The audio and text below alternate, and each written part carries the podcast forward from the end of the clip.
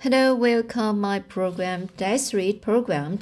So here I want to uh, recommend uh, this book, Anne of Green Gables. So this is uh, Anne's series, the first one. So here you should be so uh, very very familiar for uh, the the author. So yes, that is L.M. Montgomery. So here ends of Green Gables.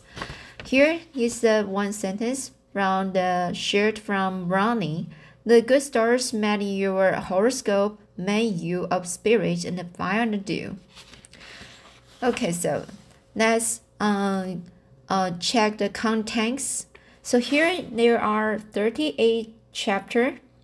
So now let's get the the get started for the chapter 1, Mrs. Rachel Lynde is surprised.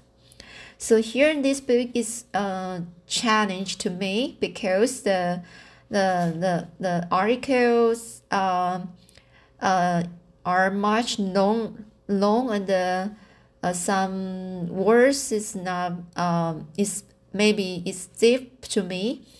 So I will just try to um, practice it practice and um, read it out. Okay, so let's get started.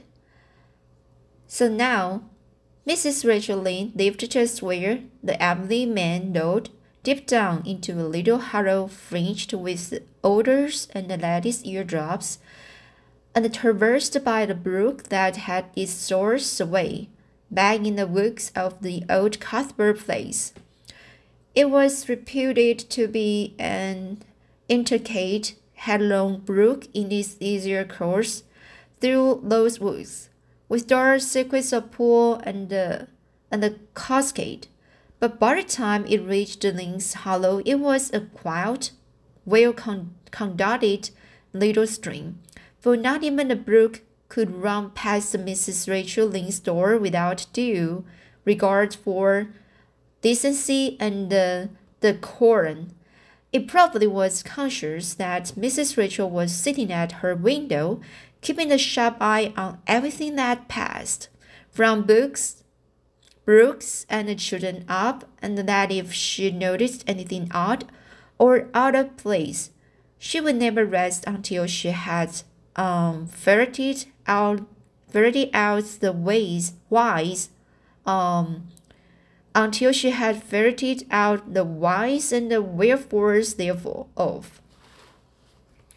There are plenty of people in every and out of it who can attend closely to their neighbor's business by dint of neglecting their own. But Mrs. Rachel Lynde was one of those cap- capable, capable creatures who can manage their own concerns, and those of other folks into the bargain she was a notable housewife. Her work was always done and well done. She ran the sewing circle, helped run the Sunday school, and was strongest prop of the Church Aid Society and the Foreign Mission. Um, this is Oak, uh, Auxiliary. So, Foreign Mission Auxiliary. Yes, with all this, Mrs. Rachel, Mrs. Rachel found abundant time to sit for hours at her kitchen window, knitting cotton warp quilts. She had knitted sixteen of them, as every housekeepers were wont to tell in old in old voices, and keeping a sharp eye on the main road that crossed the hollow and wound up the steep red hill beyond. Since Avonlea occupied the little triangular peninsula, peninsula jutting out into the Gulf of St. Lawrence, with water on two sides of it, anybody who went out of it or into it had to pass over that hill road and so round the unseen gauntlet, gauntlet, gauntlet of Mrs. Rachel's own seeing eye. She was sitting there one afternoon in early June. The sun was coming in as the win- uh, window warm and bright.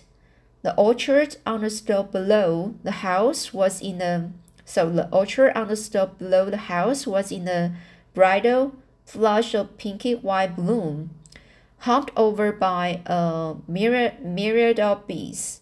Thomas Lynde, a meek little man, whom Avonlea people called Rachel Lynde's husband, was sowing his late turnip seed on the hill field, hill field beyond the barn and Matthew Cuthbert ought to have been sowing his on the big red brook field away over by Green Gables. Mrs. Rachel knew that he ought because she had heard him tell Peter Orison, Orison the evening before in William J.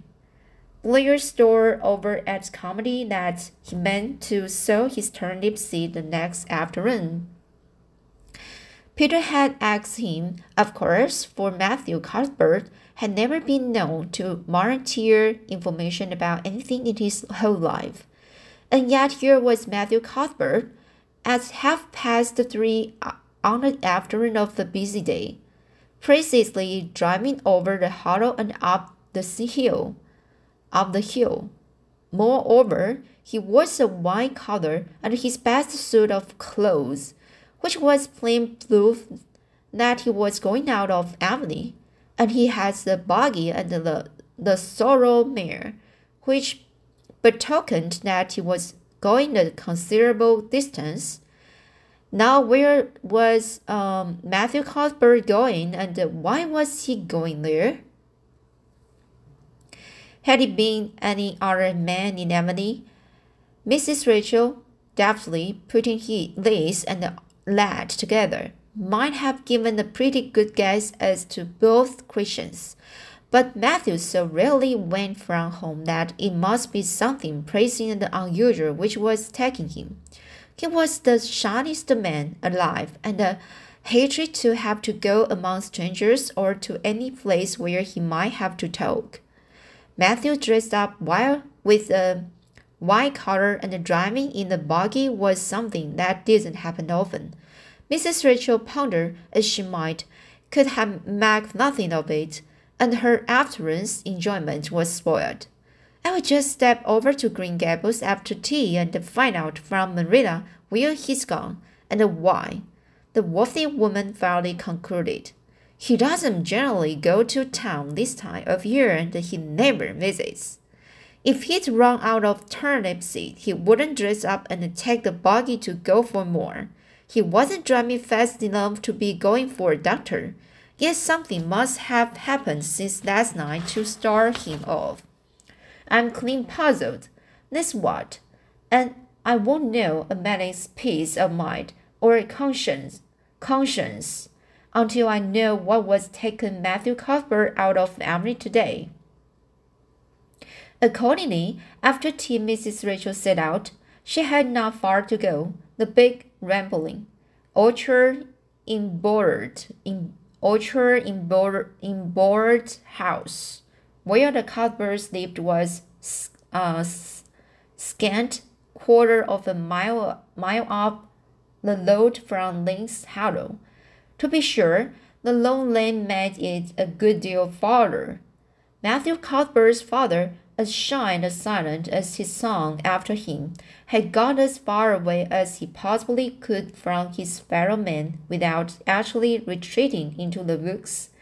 When he found it, his homestead, Green Gables was built at the farthest edge of his cleared land, and there it was to this day, barely visible from the main road along which all the other Avonlea houses were so sociably situ um, situated. Mrs. Rachel Lynde did not call living in such a place living at all. It's just staying. That's what, she said, as she stepped along the deep rapid, grassy lane bordered with wild rose bushes. It's no wonder Matthew and Marilla are both a little odd, living away back here by themselves. Trees aren't much comforting though dear knows if there were there to be enough of them. I'd rather look at people. To be sure, they seem contented enough, but then, I suppose, they are used to it. A body can get used to anything, even to being hanged, as the Irishman said. As, as the Irishman said. With this, Mrs. Rachel stepped out of the lane into backyard of Green Gables. Very green and neat and precise was that yard, set about on one side with great um, patriarchal. Sorry, this word is uh, with great patri patriarchal widows, and on the other with pre Lombardies. Not a stray stick nor stone was to be seen, for Mrs. Rachel would have seen it if there had been. Privately, she was out. Uh, she was of the opinion that that Marilla Cuthbert swept that yard as often as she swept her house. One could have eaten the meal off the ground without over brimming the perver proverbial peg of dirt. Mrs. Rachel rapped smartly at the kitchen door and stepped in when bidden to do so. The kitchen at Green Gables was cheerful apartment, or would have been cheerful if it, it had not been so painfully clean as to give it something of the, the appearance of an unused parlor. Its windows looked east and west. Through the west one, looking out on the backyard, came a flood of merrow June sunlight. A flood of merrow June sunlight. But the east one, whence you got a glimpse of the bloom white cherry trees in the left orchard and the nodding, slender birches down in the hollow by the brook, was greened over by a tangle of vines. Here sat Marilla Cuthbert when she sat at all, always slightly distrustful of sunshine. She said at all, always slightly distrustful of sunshine, which seemed to her to dance in the irresponsible a thing for a world which was meant to be taken seriously. And here she sat now, knitting, and the table behind her was that for supper. Mrs. Rachel, before she had fairly closed the door, had taken mental note of everything that was on that table. There were three plates laid, so that Marilla must be uh, expecting someone home with Matthew to tea. But the dishes were everyday dishes, and there was only crab apple preserves and one kind of and one kind of cake, so that the expected company could not be anything particular company. Yes, what a, what of Matthew's white collar and the, the sorrel mare? Mrs. Rachel was getting fairly dizzy with this unusual mystery about quiet, and mysteriously Green Gables. Good evening, Rachel. Marilla said, said briskly. This is a real fine evening, isn't it? Won't you sit down? How, how are all your folks? Something that for lack of any other, uh, any other name might be called friendship existed and always had existed but between Marilla Cuthbert and Mrs. Rachel, in spite of, or perhaps between, because of their this this uh dissimilarity, Mar- Marilla was a tall, thin woman with angels, with and without curves. Her dark hair showed some gray uh, streaks and was always twisted up in a hard little knot behind with two wire hairpins hairpins. Uh, with two wire hairpins stuck aggressively through it. She looked like she looked like a woman of narrow experience and a rigid conscience, which she was. But there was a saving something about her mouth which, if it had been ever so slightly developed, might have been considered indignant indicative of a sense of humor. We are all pretty well, said Mrs. Rachel. I was kind of afraid you weren't, though. When I saw Matthew start starting off today, I thought maybe he was going to the doctor's. Marilla's lips twitched, twitched, twitched understandingly, understandingly. She had expected Mrs. Rachel up. She had known that the, the sight of Matthew jumping off so unaccountably would be too much for her neighbor's curiosity. Oh no, I'm quite well. Although I had a bad headache yesterday, she said. Matthew went to Bright River. We are getting a little boy from an orphan asylum in Nova Scotia. And he's coming on a train tonight. If Marilla had said that Matthew had gone to Bri- uh, Bright River to meet a kangaroo from Australia, Mrs. Rachel could not have been more astonished. She was actually stricken, stricken dumb for five seconds. It was unsupposable. Supposable that Marilla was making fun of her, but Mrs. Rachel was almost forced to suppose it. Are you in earnest, Marilla? She demanded when voice returned to her.